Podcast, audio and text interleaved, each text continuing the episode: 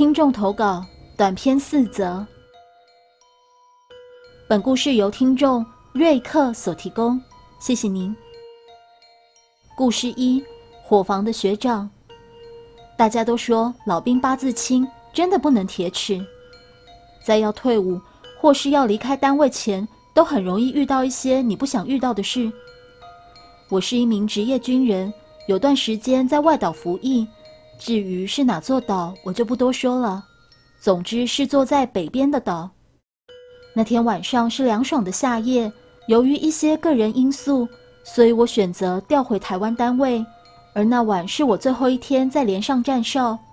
稍微介绍一下连队的格局：我们连队是在小山坡上，不像一般营区有围墙。我站哨的地方是在军械室外面，走过连长室。两侧大寝室后，就到我们的连集合场，伙房也在连集合场附近。外岛的夏夜很美，因为没有光害影响，所以满天星斗尽收眼底。想到以后可能再也看不到如此美景，我就走到连集合场，抬头仰望美丽的星空。看着看着，我们养在伙房外的黄金猎犬 Golden。我知道这名字很没创意，不过是我们士官长养的狗，我们也没办法。动了动身子，引起我的注意。我要回台湾了，以后你要好好保重哦。我一边摸着 Golden，一边跟他道别。Golden 原先趴着，边听我讲话边发呆。突然，他坐了起来，并回头望着后方的伙房。当时我站的时间是两两两四，也就是晚上十点到晚上十二点的哨。这个时间是没有实勤人员在伙房作业的。我随着他看向漆黑一片的伙房，空无一人的伙房，竟传来唰唰唰的声音，就像有人正在里面用大铁锅炒菜一样。瞬间，我的汗毛直竖。拔腿就冲进最近的寝室寻求帮助，结果差点被还没睡、坐在上铺划手机的班长二度惊吓。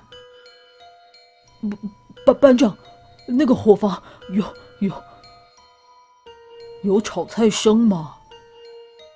班长淡定的说着：“对，我听到有人用锅铲刮铁锅的声音。”我边讲边不停发抖着。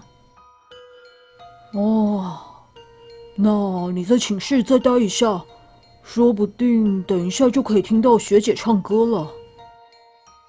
听到班长这样讲，我马上离开寝室，回到安官桌坐着，直到下一班哨来换班。庆幸的是，我没有那个荣幸听到学姐唱歌。但是那晚学长半夜炒菜，到底是要做给谁吃呢？二顶楼的是谁？这件事发生在我国三的时候，当时我们为了机测冲刺，采自愿留下夜自习。虽说是夜自习，但其实我们几个好朋友是为了放学到夜自习这段时间可以多打一个小时的篮球，才自愿留下。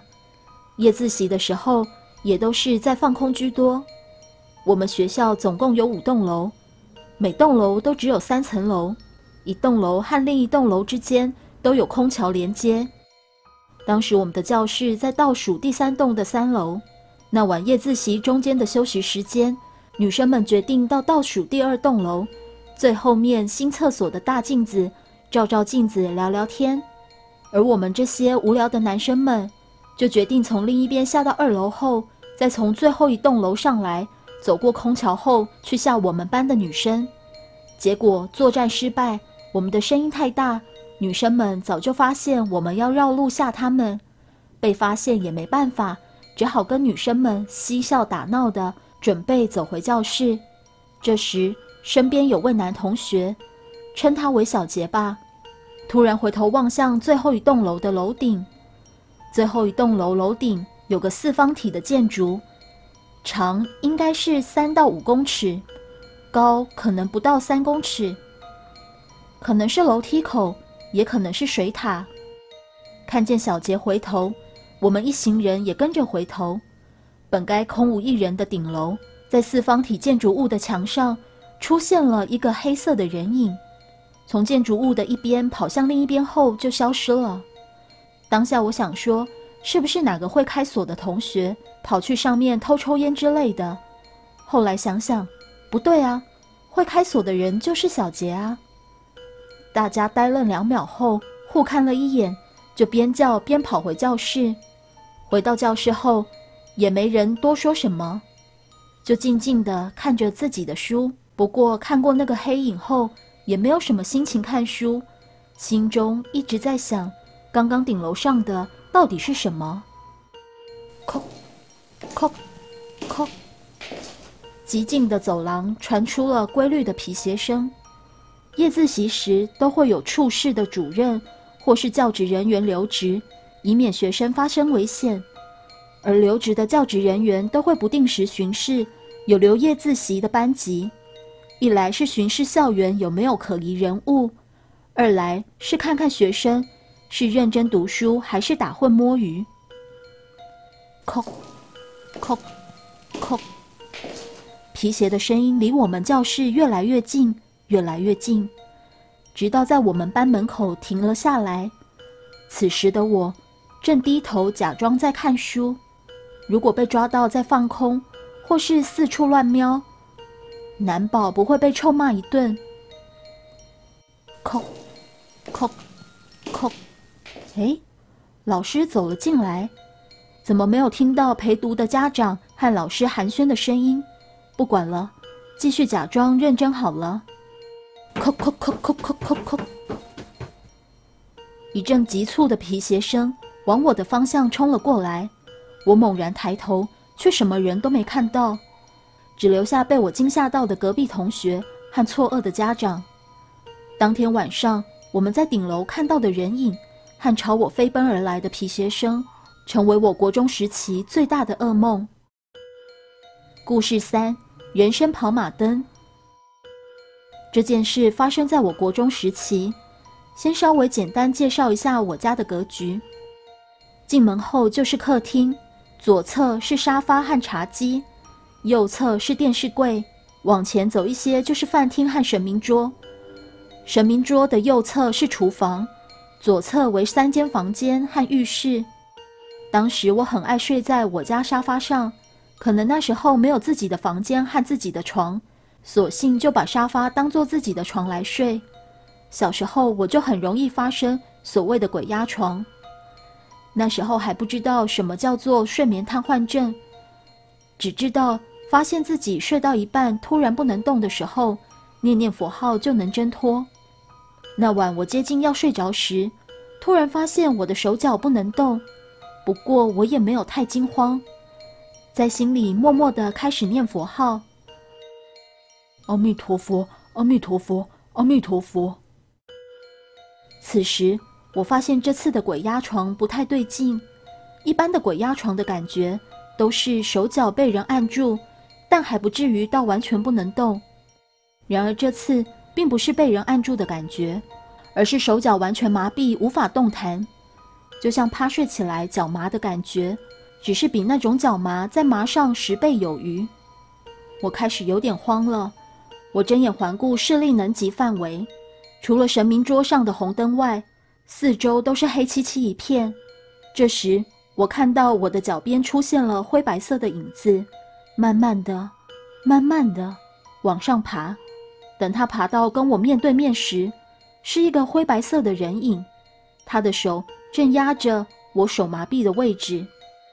此时，他的脸开始唰唰唰。的开始变换样貌，我仔细一看，竟然是我从小到大的各种表情：难过、开心、愤怒、喜悦，各种神情在我面前刷过。这不就是人生跑马灯吗？最后表情定格在我当时的样子，很像在照镜子，只不过另一个我面无表情，直勾勾地盯着我看。在我们四目相交时，我愣住了。尽管我心中依然念着佛号，但似乎一点用也没有。另一个我，七孔开始慢慢渗出血来，在一个惨白的脸上，鲜红色的血变得非常突兀。看到这一幕的我，终于崩溃的大叫，并想办法挣脱，让自己的手脚能够活动。在大叫个五秒后，我突然起身，冲破那个灰白色且七孔流血的自己，冲进我爸妈的房间里，和他们挤在同一张床上，直到天亮。然而，我爸妈依然睡得很沉，似乎我的大叫根本没有吵醒他们，或者我根本就没有叫出声来。那天晚上爬到我身上到底是什么东西，我始终没有头绪。不过自己七孔流血的表情，是一辈子也忘不了了。故事四，帮帮我。这个故事发生在我大学时期，那天是个悠闲的假日午后。打完电动的我觉得有点疲倦，决定在晚饭前去睡个午觉。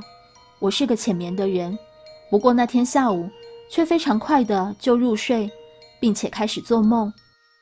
梦里我在一间病房外，病房内没有任何灯光，只有一台生理监视器和窗外透进来的光照在病床上。病床上躺着一位全身包着纱布、活像木乃伊的长发女子。而他的旁边站着一个不知道是男是女的人。长发女子一动也不动的平躺在病床上，我想都包成那样了，应该也不能动吧。而他身旁的那个人感觉很激动的在跟他说些什么。此时的我看不见他的五官和表情，一切都只是感觉和观察他的肢体动作。突然间，那个人拿了类似枕头的东西。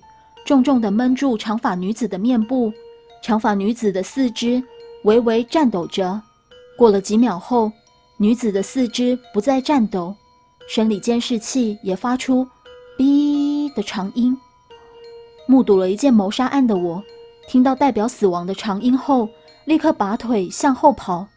一方面是我看到有人被杀，另一方面是我感觉那个下手的人他发现我了。跑着跑着，跑到一面墙后，我紧贴着墙面，猛然向后一看，我就睁眼醒来，回到自己的床上。这时的我上气不接下气地喘着，就像真的跑了很长一段路一般。正当我想坐起来时，我发现我手脚像鬼压床般被强按在床板上，动弹不得。那时的我已经知道，鬼压床有可能是睡眠瘫痪症。而不是真的有个鬼压着不让你动，心情也比较没有那么惊慌。但是当我望向床边时，我倒吸了一大口气。那名全身包着纱布的长发女子就坐在我的床边，一样看不见她的长相，但是能感觉到她正哀伤地看着我。下意识，我感觉到她是不是有什么事情需要我帮忙？但是恐惧马上把我拉回现实。我开始死命挥动被按住的手脚，并大声念着阿弥陀佛。经过我一阵挣扎后，终于摆脱束缚，狂奔至客厅找我妈妈。时至今日，我都没有再梦过那个女生。她当初是不是要请我找杀她的人，还是那个凶手也是迫于无奈才下此毒手？他只是想托我带句原谅他的话。如果这女生真的存在过，希望他就此安息。故事说完了。